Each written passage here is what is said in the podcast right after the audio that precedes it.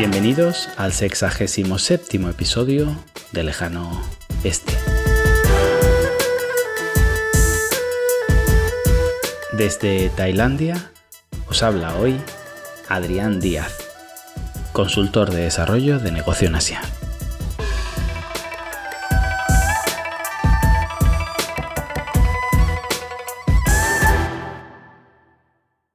Tras el último episodio donde explicaba cómo la burocracia ha ido sustituyendo la influencia del guanxi en las interacciones sociales en China, y comentábamos que en realidad los chinos no creen en esa burocracia, simplemente pasan por el aro porque no les queda otra. Hoy voy a hablar de algunos ejemplos que podrían contradecir esto y cómo conviven esas dos realidades. La alienación desde un léxico marxista en un entorno regulado y una titulitis aguda. En primer lugar, un concepto que creo que he explicado con anterioridad, pero viene bien recordar porque nos ayudará durante todo este episodio. Los chinos son consecuencialistas. En general el ser humano lo es, pero es algo especialmente recalcable en la sociedad china. ¿Y qué es esto del consecuencialismo? En el análisis de todo proceso hay dos métodos de validación hacerlo de forma procedimentalista o de forma consecuencialista. Si somos procedimentalistas significa que creemos en el procedimiento más allá de los resultados, porque estos, debido a este buen procedimiento, llegarán. Nos obliga, de alguna manera, a acatar resultados que quizá no nos convengan. Ejemplos. Si estudias mucho, aprobarás. El procedimiento podría estar equivocado, porque quizá no estudiaste bien, pero es una frase muy repetida por algunos padres. La ley es la ley. Una frase procedimentalista que nos viene a decir que si se ha cumplido con lo que dice la ley, deberíamos acatar el resultado. ¿Habéis escuchado alguna vez a los miembros de un partido decir nosotros respetamos la independencia judicial y no vamos a interferir? Esto es un intento de mostrarse procedimentalistas suele ocurrir cuando la sentencia les ha favorecido. Ser consecuencialistas es que independientemente del proceso seguido, del procedimiento, me fijo en los resultados. Da igual si estudiaste o copiaste. Lo importante es que sacaste la oposición, diría un consecuencialista. Bueno, no solemos mostrarnos consecuencialistas porque no suele ser políticamente correcto. En este caso no lo diríamos, quizá lo pensaríamos cuando nos cuelan en una cola o abren un nuevo mostrador y el guardia de seguridad nos hace pasar los primeros, muy pocas veces ponemos en duda el procedimiento. En ese momento somos consecuencialistas. Cuando llevamos una hora esperando, está a punto de tocarnos y abren otra cola, y la persona que acaba de llegar se pone a nuestro mismo nivel, ahí somos muy procedimentalistas. Ponemos en duda el proceso por el cual el guardia ha elegido quién debía unirse a esa nueva cola. Un partido político que se queja de una decisión judicial es consecuencialista. Es decir, si el resultado no es el que espero, es que el procedimiento estaba mal. El entrenador de fútbol que dice yo no hablo de los árbitros, hay que dejarlos trabajar, se supone, se propone procedimentalista. Es decir, me beneficien o me perjudiquen, el sistema es justo y lo acato. Cuando ese mismo entrenador pierde y se queja de los árbitros, se está revelando como un consecuencialista. Me han perjudicado, ergo, el procedimiento, en este caso las reglas del fútbol o la designación arbitral o lo que sea, es erróneo. El deporte, y en especial el fútbol, es el paradigma perfecto, no solo en este tema del arbitraje, sino por ejemplo en el planteamiento táctico. Hay quien sostiene yo quiero que mi equipo juegue bien, los resultados llegarán, procedimentalistas, y hay en cambio quien dice yo mientras gane a mi rival, me da igual que sea en el minuto de descuento y con un penalti injusto. Bueno, espero que quede más o menos claro el concepto. Bien, pues como os decía, la sociedad china es muy consecuencialista. Paréntesis. No digo que todo el mundo sea así, no niego que haya excepciones, no hace falta que repita siempre esto, pero China es un continente, generalizar es incorrecto, somos conscientes. Para intentar evitar que vuelva a salir un episodio de 40 minutos, simplifico, generalizo y seguramente seré injusto, pero como en todos los libros políticamente correctos que he leído sobre China no venía esta información, y me ha servido, y me sirve en mi día a día, aquí os la comparto. Y a ver, no solo son consecuencialistas, pero son muy consecuencialistas. Eres rico, ergo, eres inteligente. Hace tiempo me entrevistaban en el podcast de la Entrepreneur Organization y me decía el director del programa, un consultor de éxito que da TED Talks y trabaja con CEOs de las primeras empresas del mundo, que cuando da una charla en China no le escuchan, porque él es una persona pobre que viene a dar lecciones a un rico. Entre comillas lo de pobre, claro, es un tipo tremendamente exitoso. Claro, comentaba, es una locura, yo he triunfado en la vida, pero estoy intentando explicarle a una persona que tiene un yate de 60 metros cómo mejorar la suya. Y no me dan pie a ello. Y muchas veces ni siquiera sirve mostrar logros inmateriales, porque eso supondría tener que razonar sobre la fuente de valoración que lo acredita como logro. Para escanearte de una forma rápida y poder ubicarte en la carpeta correcta de mi cerebro, es más fácil cuantificar lo material, Enumera tus posesiones y mediré la eficacia de tus palabras. Más sobre consecuencialismo. No es esencial que haya amor en tu matrimonio. Lo fundamental es que hayas encontrado a un buen marido o a una buena esposa, que tengas tu hijo. Lo digo en singular todavía porque en nuestra mente aún no nos despegamos de aquella imposición del hijo único. Todo tiene sus derivadas, claro. ¿Qué significa bueno cuando hablo de un buen hijo? Estudios universitarios, marca del coche que conduce, posición social u oficio de su mujer. Un buen marido, lo que os decía, alguien que ha triunfado en la vida. Profundizar ahí, en lo de qué es triunfar, es optimizar una hoja Excel. Todo es cuantificable. Esto resulta esencial no solo para entender este episodio, sino en general a los chinos. En cuanto nos alejamos de la álgebra, todo pasa a ser subjetivo, indemostrable, opinable y por lo tanto inexacto. Da pie a error. De hecho, fijaos, álgebra viene del árabe al-jabru, que significa reducir, simplificar un concepto hasta poder cotejarlo. Y el chino es esa persona que te mira y te resume. Suena todo muy crudo, extremadamente pragmático y quizá, como lo cuento, parezca que hablo de una sociedad sin pasión, pero os diría que con el tiempo, habiendo conocido las dos culturas, hay partes de esta que me parecen muy interesantes, hasta saludables, he aprendido a valorarlas, y no pocas veces me he planteado si algunas de estas costumbres, actitudes, etc., son las de una sociedad que vive en el pasado y en algún momento nos igualará, o por el contrario, son el futuro que nos espera. Estudiando este consecuencialismo llegamos a otro término que nos proporciona algo de luz para entender su fundamento. La asimetría en la información. Este es un concepto muy trillado en economía y a mi juicio muy poco usado en sociología. El ejemplo típico de información asimétrica es cuando vas a vender un vehículo de segunda mano. Existe una asimetría en la información porque tú vas a decir que tu coche ha dormido siempre en garaje y lo has tratado muy bien, pero el comprador no puede saber si le estás mintiendo o no. Otro ejemplo muy común es el de los seguros de vida. Habitualmente contratas un seguro cuando ves un posible riesgo, pero obviamente no lo explicas. Las aseguradoras intentan lidiar con esa asimetría en la información para descartar a los sujetos con una vida más temeraria, aunque en sus cálculos cuentan que se les va a colar un porcentaje de ellos, pues resulta inevitable. Es lo que se llama selección inversa. Son los peores clientes posibles los que buscan un seguro más frecuentemente. Bien, no entro más en esto. Los chinos, debido a la barrera cultural, que es bidireccional, no penséis que nosotros no les entendemos a ellos, pero ellos sí nos entienden, o que los occidentales no son capaces de calcular la edad de un chino, pero ellos sí notan los rasgos que nos delatan, no, estamos en las mismas. Ellos no saben cuando algo es de calidad o no lo es, cuando alguien es un experto con prestigio y cuando no.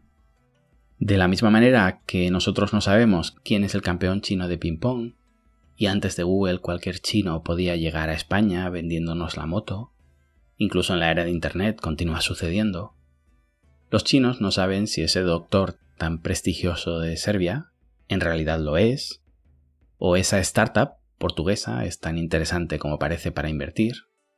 Si a nosotros ya nos cuesta, imaginad si agregamos la barrera cultural. Pues bien, de la misma manera que con los tests o con las mascarillas o con cualquier otro producto, nosotros tiramos de controles de calidad y otras herramientas para lidiar con esa información asimétrica y descubrir si nos la están colando, si hay alguna trampa oculta o, algo que a simple vista no se detecta, Fijaos que el control de calidad es lo que hacen algunas aseguradoras para hacerte un seguro. Un testeo médico es lo mismo. Una revisión profunda para reducir esas asimetrías y negociar ya con más igualdad en la información. Pues eso mismo les pasa a ellos. ¿Y cómo lo solventan? Con acreditaciones. Si en el episodio anterior hemos defendido que los chinos no creen en la burocracia, las certificaciones y todos esos papelitos que te dicen quién eres y lo que vales, ¿por qué nos los piden a nosotros? Primero, porque no tienen cómo juzgarnos y segundo, porque saben que nosotros sí creemos en ello. Cuando no cuentas con un modo efectivo para valorar algo, lo que buscas es alguien que lo haya juzgado previamente. Con un título has sido prevalidado, preseleccionado. Alguien más ha realizado un trabajo de investigación sobre ti, te ha valorado y has aprobado. Esto funciona en muchas facetas de la vida. Tendemos a valorar las cosas, ideas, personas que han sido validadas previamente por otros. Por eso un bar lleno es más atractivo que uno vacío. Pensamos que la gente que hay ahí dentro tiene una información que nosotros quizá no tenemos. Por eso cuando la bolsa empieza a caer todo el mundo vende. Porque piensas que los demás saben algo que tú no sabes. También cuando vemos a un chaval rodeado por dos chicas, tiene más opciones de ligar con una tercera que un tipo solo en la barra. Porque para la tercera chica hay dos que han preseleccionado a uno de ellos. Y como de salida tengo una información asimétrica con ambos, prejuzgo que el que está rodeado es más sociable, tiene conversación, no genera rechazo, al menos tengo unos datos previos. Creo que se entiende. La herramienta de preselección es muy poderosa. Fijaos cómo ha cambiado el mundo del turismo con las reviews o en general el del e-commerce. ¿Cómo demuestras que eres de fiar cuando hay una simetría tan grande con el comprador que solo ve una web donde todo podría ser mentira? Con alguien que previamente estuvo ahí y acredita que le fue bien. Si viene un chaval a trabajar como entrenador de fútbol y certifica que trabajó en la selección española, es alguien fiable. Ese papelito dice mucho de él. Y quizá me diréis, ¿y no es igual en China? No. Bueno, todo va cambiando, pero hace unos años, no muchos, ¿eh? ya estaba yo en China, ya en un papel que dijera que habías trabajado en la selección nacional. Es que los propios jugadores de la selección de fútbol china estaban ahí porque sus papás pagaban para que jugaran. ¿Veis la diferencia? Una vez un amigo guineano me dijo que lo que yo hacía en China me haría de oro en África porque allí valoran a los europeos. White people have ethics. Los blancos tenéis ética. Eso mismo piensan los chinos, y te lo dicen tal cual. Y no es que sea racista, es que es una discriminación positiva e inexacta, desde nuestra perspectiva. También porque yo vengo del sur de Europa, donde se valora o se tolera más la picaresca, la astucia, al final lo que piensan los chinos de mí yo lo pienso de los escandinavos. Quizá nos equivocamos todos. Probablemente intentamos ver blancos y negros donde lo que hay es una escala de grises. Pero más allá del tiempo que puedas invertir en convencerles de que tienen idealizada a la vieja Europa, esa es la realidad con la que lidias en China. Es como el tema de la superstición al que dediqué un episodio. Da igual lo que tú creas, lo importante es lo que creen todos y en China creen que las certificaciones en Europa sirven, que un profesor universitario griego está ahí porque se lo ha ganado y que un producto, yo que sé, rumano es de calidad porque es europeo. Aquí se junta un poquito que entienden cómo funciona la maquinaria de la burocracia, porque como os decía en el episodio anterior, la sufren en sus carnes, con que nos ven a nosotros cumpliendo todo estrictamente con nuestros valores y nuestra ética y ven la máquina perfecta. Y si esto lo unes a lo consecuencialistas que son y su fórmula de cálculo mental para situarte en la casilla adecuada de su hoja Excel, te encuentras que un amigo argentino con pasaporte italiano me dice que le cambia la realidad si enseña uno u otro pasaporte en su vida cotidiana. Que esto pasa en todo el planeta, así de miserables somos.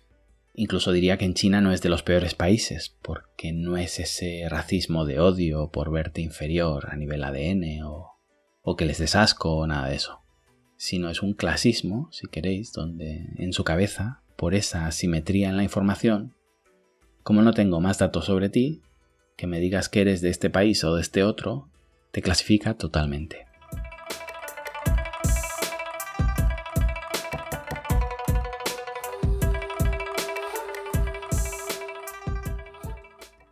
Suele decirse que China es una sociedad meritocrática.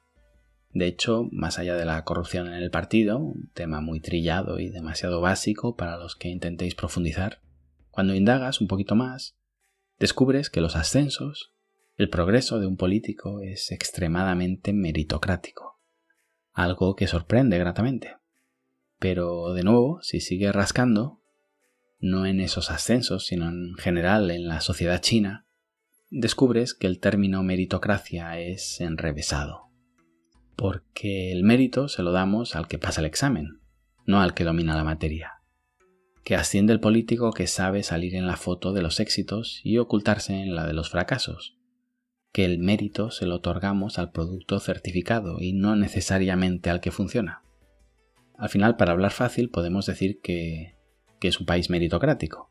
Pero si exponemos a debate qué es lo que consideramos un mérito cuando entiendes de dónde vienen, el consecuencialismo chino, su clasismo, su cálculo continuo, y enhebras todas esas ideas, llegas a un término que engloba muy bien todo lo que estamos comentando. ¿Son en realidad meritocráticos? ¿O esa burocracia que les abruma los convierte más bien en credencialistas? Entendiendo como credencial algo que te acredita, ya sea un título, en el asunto de un catedrático canadiense, o un descapotable, en el caso de tu cuñado chino. Fijaos en la bipolaridad de estas credenciales y lo que valida y lo que no en función a si hablo de dentro o de fuera de China. Y centrándome en esa parte china, llevo muchos años dándole vueltas a, este tema de la riqueza. Cuando me dicen que alguien es inteligente, pues es rico, y es rico porque puso una fábrica hace 15 años cuando escupías al cielo y crecía una flor, quizás sí es inteligente, no lo dudo. Pero para mí su riqueza me dice algo, pero no me lo dice todo. En estos casos suelo explicar que si cogemos a ocho personas y hacemos que tiren una moneda al aire, cuatro dicen cara y cuatro cruz, a las cuatro que acertaron les pedimos que lancen otra moneda, y a las dos que adivinaron correctamente les decimos que de nuevo tiren esa moneda, al final te queda una persona que no solo ha acertado tres veces seguidas, es que no falla jamás. Ese tipo es un gurú. Básicamente lo que se hace con los fondos de inversión, para engañarte. Un día lo desarrollo más. Pero si pensamos que alguien es inteligente porque montó un bar y le fue bien, imaginad si montó un bar, triunfó, con ese dinero invirtió en pisos en Bulgaria y le fue bien, y con lo que ganó compró bitcoins y duplicó su dinero. Es posible que ese tipo sea un genio o que eventualmente esa persona tenga un 50% de posibilidades de acertar en su próximo negocio. Quizá algo más porque tiene mucha experiencia o puede que algo menos porque tiene un ego infalible que lo vuelve temerario. No hay nada que me dé más miedo cuando me proponen un negocio que un socio que no ha fracasado jamás. En China, esa persona que ha acertado tres veces en el cara o cruz es un gurú incontestable y cualquier ciudadano chino le prestaría sus ahorros sin dudarlo. Aunque en la próxima ocasión, en la que lance la moneda al aire, siga teniendo un 50% de posibilidades de acertar. Eso es el consecuencialismo chino en su máxima expresión. Me importa cero en qué consiste el procedimiento de lanzar la moneda, lo único que sé es que este tipo es capaz de predecir el resultado. Y le he visto hacerlo ya tres veces estoy perdiendo el tiempo no apostando por él. Más ejemplos de cómo los chinos no creen en la burocracia dentro de su país, pero sí fuera. En el proyecto Made in China 2025, donde colaboró, uno de nuestros objetivos es premiar a los mejores estudios de diseño. La idea del programa es mejorar los productos que se fabrican en China y que en un horizonte simbólico, en, el año 2025, se deje de hablar del Made in China como productos baratos, malos, etc. Pues bien, se dotó un fondo para premiar a estos estudios, pero claro, volvemos a la información asimétrica. ¿Cómo sé si un estudio de diseño o un diseñador es bueno? Fijaos que si me sacan de mi hoja Excel donde todo es cuantificable, o me llevas al arte, me pierdo. Porque como os decía, es algo subjetivo, y todo lo subjetivo es opinable. Bueno, pues como no tengo manera de cuantificar esa supuesta calidad, voy a buscar a un tercero que haya hecho una preselección. Alguien que me ayude a elegir porque ya pasó por ahí. ¿Y quién podría ayudarnos en esta tarea? Los galardones. Un estudio con muchos premios de diseño es un estudio acreditado. Y este es un ejemplo sensacional del consecuencialismo, credencialismo y lo que os decía, esa dualidad entre lo que pienso con lo de dentro y con los de fuera de China. Voy a recompensar económicamente a los estudios más premiados, pero como en China nos conocemos, como sabemos que aquí las certificaciones dicen muy poco y si te doy un millón de renminbis por cada premio que ganes, te vas a ir a los jueces y vais a negociar mitad y mitad, el gobierno de Beijing decidió premiar a los estudios que consiguieran galardones alemanes. En concreto dos, el Red Dot y el IF, IF. Es decir, los chinos con dinero chino recompensamos económicamente a los estudios chinos que hayan sido premiados, pero como no nos fiamos de los premios chinos que existen, vamos a hacer que esa preselección la hagan desde Alemania. Es sensacional, porque saben, o mejor dicho, piensan, que los jueces alemanes son incorruptibles y que esa preselección será correcta, justa. Cuando alguien ponga en duda lo que explicaba en el episodio anterior, por favor, le explicáis este ejemplo. De repente cuando vas a, un estudio de, de diseñadores, me ha tocado ir a muchos, ves toda la pared repleta de premios Red Dot y IF y en el trastero guardan todos los premios que han recibido en China. Porque conocemos la burocracia en China, conocemos cómo saltárnosla, pero si estoy acreditado por los alemanes, esa es una credencial válida. La semana pasada viví otro caso fabuloso. Me contactan en uno de esos hubs donde colocamos a estas empresas de diseño y me dicen que están creando otro de programación. Literalmente apps, chips y todo eso. Vale.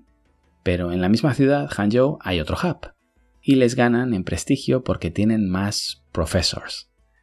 No estoy seguro si se refieren a catedráticos que van ahí y supuestamente asesoran a las empresas del hub o dan alguna charla. Pero me decían que el otro hub de la ciudad tiene seis professors y nosotros solo cuatro. Estamos buscando más. Pero me contactaba porque quería a un premio Nobel. Me dice, Adrián, ¿podemos conseguir un premio Nobel? ¿De qué? respondí yo. ¿De programación o algo así? Con cautela y mano izquierda le dije que, que lo iba a mirar, pero que no estaba seguro de que hubiera ningún premio Nobel de programación. Él insistía, así que nada, le dije que lo miraría.